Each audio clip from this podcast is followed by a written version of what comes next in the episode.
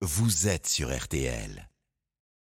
La parole est donnée à 6h44 comme tous les dimanches à Philippe Bouvard. Philippe a des choses à nous dire sur notre monde, cette société qui évolue, son actualité, ses surprises. Philippe est là, il est connecté, bonjour. Salut mon cher Stéphane. Bonjour vous tous. Eh bien, sachez que les deux mots-clés verrouillant de plus en plus notre société ont la même racine puisque ce sont Internet et interdit.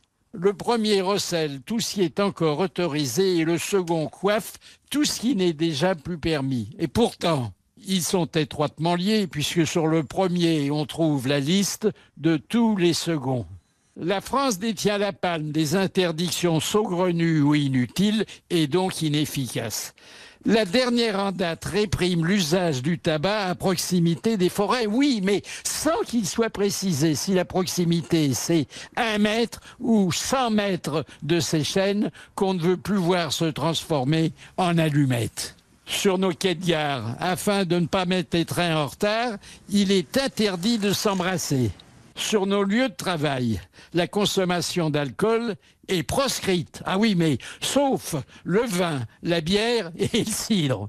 Prohibition du ketchup dans toutes les écoles françaises, bien que ce condiment soit aujourd'hui fabriqué dans des usines appartenant à l'épouse de John Kerry, un important ministre américain.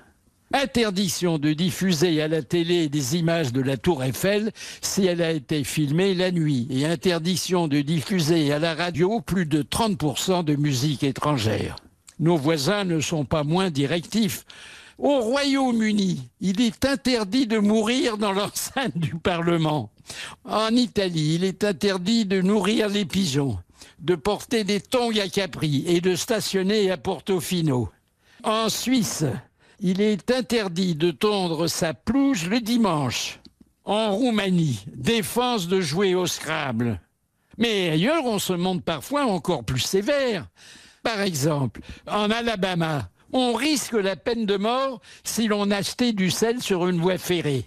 Au Texas, interdit formellement de boire trois gorgées de bière si l'on n'est pas assis préalablement à Singapour, les mâcheurs de chewing-gum dans la rue sont passibles d'une grosse amende. En Thaïlande, il est interdit de sortir sans sous-vêtements. Et en Géorgie, il est interdit de changer les sous-vêtements d'un mannequin de cire si l'on n'a pas baissé le rideau de fer de la vitrine.